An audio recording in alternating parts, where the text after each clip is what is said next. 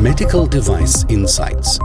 Ein Podcast des Jona Instituts für Medizinproduktehersteller, Behörden und benannte Stellen. Unsere Medizinproduktehersteller stecken ja alle gerade noch in der MDR- oder IVDR-Umstellung und da sind wir schon relativ weit gekommen. Und es war einer dieser Gründe, aus denen auch einige ein Referat von Bert Keller neulich gehört haben zum Thema Traceability. Und da dachte ich, das könnte eine breitere Hörerschaft interessieren. Und deswegen habe ich den Bert gebeten, ob er heute nochmal wieder zukommt in den Podcast und dass wir uns über dieses Thema Traceability austauschen können. Bert, aber ich glaube, es erinnert sich vielleicht nicht mehr alle an dich. Du warst ja schon mal im Podcast und dann nochmal zwei, drei Sätze zu dir sagst, dann wäre das, glaube ich, ganz gut. Sehr gerne. Vielen Dank, dass ich hier sein darf, Christian. Mein Name ist Beat Keller. Ich bin verantwortlich für den Bereich Regulatory Affairs und Quality Management bei der Firma IMT. Firma IMT entwickeln wir Medizingeräte vom Startup bis hin zum großen multinationalen Konzern. Und da ist Traceability natürlich bei mir immer wieder ein Thema, auch die Kollegen oder unsere Kunden auf mich zukommen. Exzellent. Also das heißt, ihr praktiziert es und deswegen ist es ideal, kannst du, dass du darüber auch berichten kannst. Stell mal vielleicht mal ganz basic-mäßig nochmal rein, was ist Traceability? Weil ganz so einfach ist es ja eigentlich nicht, äh, was sich hinter diesem Begriff verbirgt. Willst du uns mal eine kurze Einführung geben, Bert? Sehr gern. Also die MDR, wenn ich da nachschlage, dann finde ich die Traceability 17 Mal auch die 13485 hat ganz viele Traceabilities drin, aber definiert hat es die MDR leider nicht. Es gibt eine Definition in der ISO 9000, äh, die sagt, dass es immer darum geht, wo kommt Material her, wo geht es hin. Und bei uns in den Medizingeräten geht es dann halt darum, einerseits, wo kommt mein Material her, das ich in ein Medizingerät verbaue, wo geht das Material oder das Medizingerät hin aber darüber hinaus dann hat auch die Traceability für Messergebnisse, Traceability von Anforderungen, von Risikokontrollmaßnahmen. Also wir haben ganz viele verschiedene, verschiedene Traceabilities, die wir da berücksichtigen müssen. Ja, also damit geht es ja dann auch über die ISO 9000 hinaus, die du gerade zitiert hast. Also die, die hat so definiert gehabt als die Möglichkeit, den Werdegang, die Verwendung oder den Ort eines Objekts nachzuverfolgen. Ja, das war quasi das eine, was du berichtet hast, von den Bauteilen, den zugelieferten Komponenten bis hin nachher zur Verwendung. Also man könnte ja je, längs eben dieses ganzen Lebenszyklus. Und dann hast du aber gesagt, es hat noch eine zweite Komponente, nämlich die Traceability von Anforderungen zur Umsetzung und zum Nachweis der Umsetzung, sprich zu den Tests.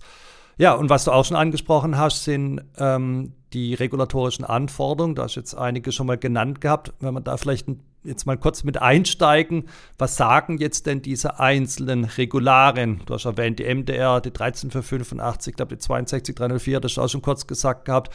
Ähm, wenn du das mal kurz beleuchten könntest, was da der Gesetzgeber bzw. die Normen von uns verlangen. Mhm. Also wenn wir beim Gesetzgeber anfangen, dann haben wir zum Beispiel in der äh, MDR Artikel 10, dass wir das Gerät rückrufen müssen, wo wir ein Problem haben. Und wenn wir das oder das eine Gerät oder mehrere spezifische Geräte zurückrufen wollen, müssen, dann müssen wir auch wissen, wo ist das Gerät hingegangen, was hat es in dem Gerät drin. So als eines äh, Traceability-Anforderungen. Wenn wir dann ein paar, paar Zahlen weitergehen in der MDR, Artikel 17 kommt dann das Reprocessing von Geräten. Auch da haben wir wieder die Traceability drin. Wir müssen wissen, welches Gerät hatten wir schon mal, wie oft war es schon mal bei mir. Und so gibt es ganz viele, alleine schon in der MDR. Dann haben wir angesprochen, es gibt die 13485, die uns, äh, von uns verlangt, dass wir die Anforderungen zur Implementation und Testen Design Input zu Output trace können. Wir haben in der 13485 auch das, was ich vorhin gesagt habe mit dem Recall drin, wo steht, dass wir wissen müssen, wo die Geräte hingegangen sind, mit noch einem kleinen Zusatz, mit Zusatzanforderungen für die Implantable Devices. Dann haben wir die 62304 mit dem Nachweis, wo kommt die Softwareanforderung her, wo habe ich sie umgesetzt, wo getestet oder dann auch die 14971 mit den Risikokontrollmaßnahmen. Wo ich auch wieder nachweisen muss, dass ich die Risikokontrollmaßnahme irgendwo umgesetzt habe und auch getestet habe. Hm. Also, wir haben dann in der MDR, IVDR einen großen Schwerpunkt eben auf dieser Nachverfolgbarkeit des Produkts und seiner Bauteile über die ganze Phase hinweg. In der 13485 haben wir beide Aspekte auf jeden Fall mit drin und ja, die fordert ja auch ein e-, eigene Verfahren dazu. 62304, so wie ich dich verstanden habe, geht es dann eben vor allem darum, Anforderungen, deren Herkunft ja bei der Software in der Regel aus dem System nachverfolgen zu können und dann auch nachverfolgen zu können, wie sind die umgesetzt und getestet worden. Und 14971 ähnlich. Also das heißt, wir haben da, manche sprechen, ich glaube, du hast mal genannt gehabt, horizontale und vertikale Traceability, äh, die wir da zu berücksichtigen haben. Ja, also wir müssen sie haben. Jetzt ist nur die Frage, die sich viele stellen, wie stellen wir die sicher?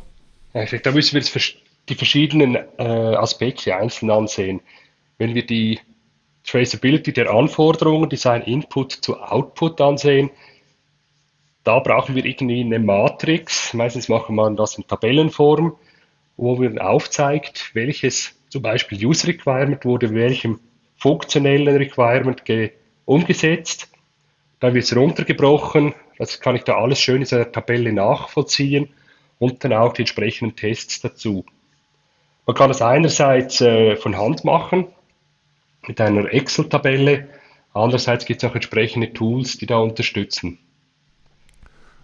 Was sich äh, sicher auch äh, eignet, weil ich, du hast jetzt nicht explizit gesagt, aber ähm, es ist ja nicht so, dass wir immer so eine 1 zu 1 Zuordnung haben, ja, zum Beispiel von User Requirement zu ja, Komponentenanforderungen beispielsweise, das sind oft N-zu-M-Anforderungen, das gleiche auch im Testen. Genau.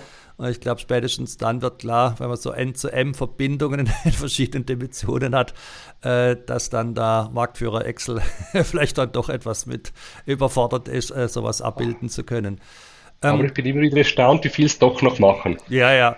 Das, was du jetzt gerade äh, gesagt hast, auch mit diesen Zuordnungen, das hilft jetzt meines Erachtens vor allem bei dieser ja, Nachverfolgen der Anforderungen, einmal wo sie herkommen, wie sie umgesetzt wurden und wie sie dann auch wirklich abgetestet wurden. Ähm, was würdest du machen, um die Traceability, über die du in der MDR noch gesprochen hast, sicherzustellen? Also die Herkunft von Bauteilen, die Verwendung der Produkte nachher im Markt, um da auch eine Nachverfolgbarkeit oder eine Rückverfolgbarkeit heißt, glaube ich, korrekterweise, um die sicherstellen zu können? Ja. Also einerseits gibt es da sicher ERP-Lösungen, die mir da sehr stark helfen, wo ich in meinem ERP-System nachweisen kann, wann ist das Material reingekommen, wo habe ich es verbaut, äh, wo habe ich es hinverschickt. Andere Hersteller verwenden da klassische äh, Tabellen, wo ich die entsprechenden Lots und Seriennummern der Bauteile einem Serien, einer Seriennummer eines Gerätes äh, hinzufüge. Die Excel-Listen-Variante ist sicherlich dann geeignet, wenn ich eine, ein Produkt habe, das in sehr kleinen Stückzahlen produziert wird wenn ich Millionen Stückzahlen habe, dann muss ich sicher eine automatisiertere Lösung mit einem ERP-System oder was ähnliches ja. äh, einsetzen. Ja, dann halt auch äh, eine Voraussetzung ja, für diese Nachverfolgbarkeit ist dann auch immer die Identifikation äh, der einzelnen Bauteile, ja, sei das jetzt über irgendwelche Seriennummer oder über irgendwelche Barcodes oder ähm, schwieriger wird es dann, wenn es jetzt eben keine ähm, Komponenten mehr sind, sondern vielleicht eher Materialien, die zugeliefert werden. Dann sind wir eher so in diesem Bereich der Batches, aber ohne Identifikation dieser Bauteile wird eine Rückverfolgung ähm, nicht gelingen. Und wenn du jetzt nach hinten rausgehst, also das Produkt ist jetzt hergestellt, Traceability bis in den Markt rein, bis zum Anwender hin, was wäre so da dein Gedanke, wie wir da vorgehen? Ja. Da ist sehr wichtig, dass ich als Hersteller weiß, wo ich meine Geräte hin verkauft habe.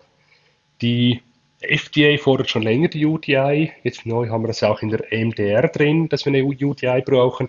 Andere Länder arbeiten auch dran. Und der Vorteil mit der UDI ist, ich kann die relativ einfach abscannen, wenn ich mein Gerät an einen Importeur in einem anderen Land verschicke.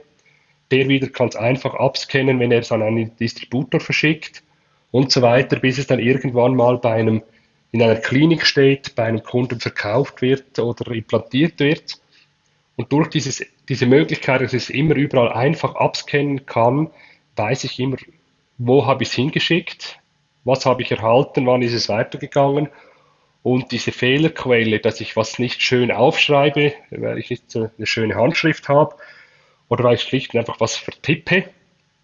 Die habe ich natürlich mit der maschinenlesbaren Barcodes oder äh, Punktmatrizen nicht mehr. Ja, du hast jetzt gerade gesagt, einfach, äh, würde ich auf jeden Fall zustimmen, wenn es um diese technische äh, Erfassung dieser UDIs geht.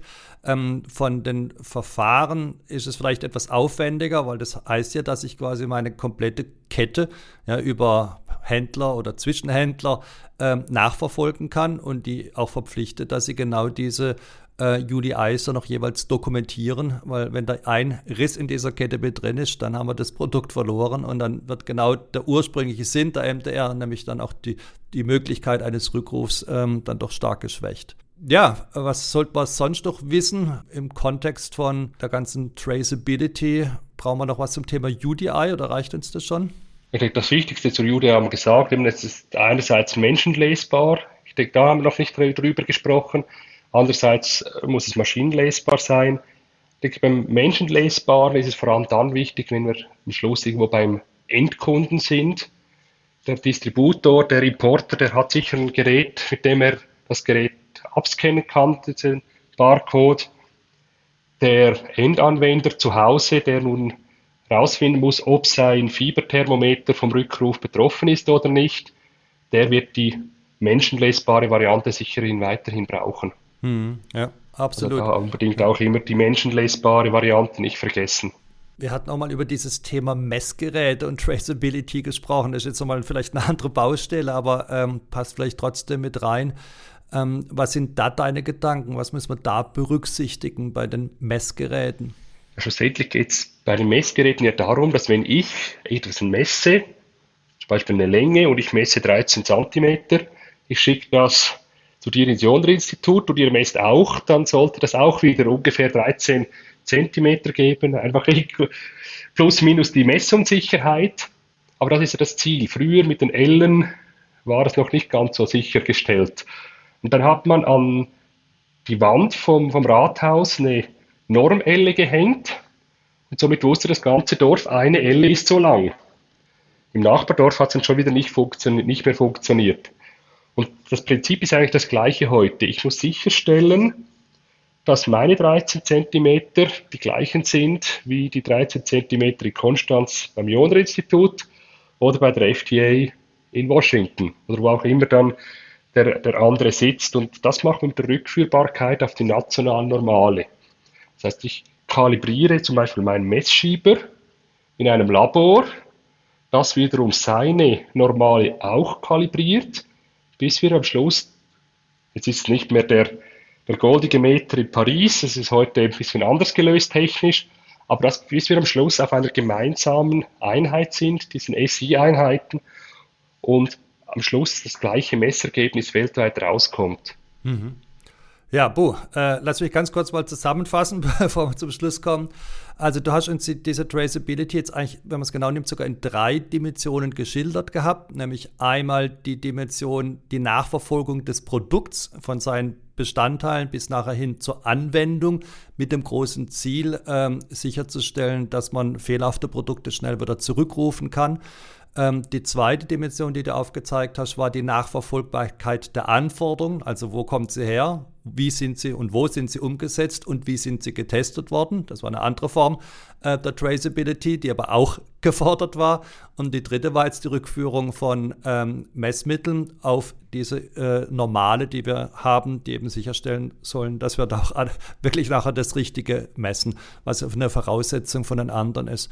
Und damit haben wir jetzt ganz viele ähm, regulatorische Anforderungen gestreift. Ja, du hast schon, schon geschildert gehabt, MDR. Bei der 13485 gibt es ein eigenes Kapitel zur Rückverfolgbarkeit. Es gibt ein eigenes Kapitel zur Identifikation, wie wir gesehen haben, was eine Voraussetzung darstellt.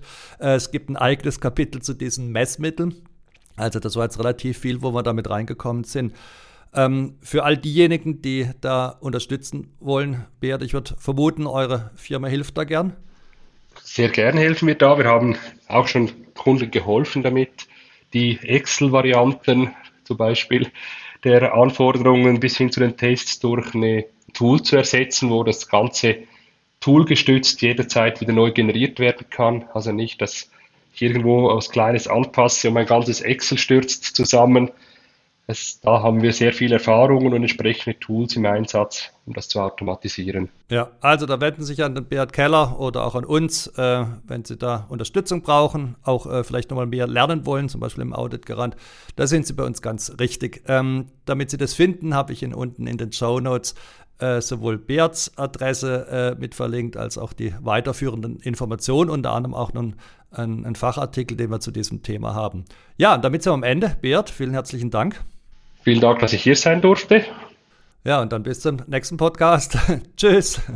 Tschüss.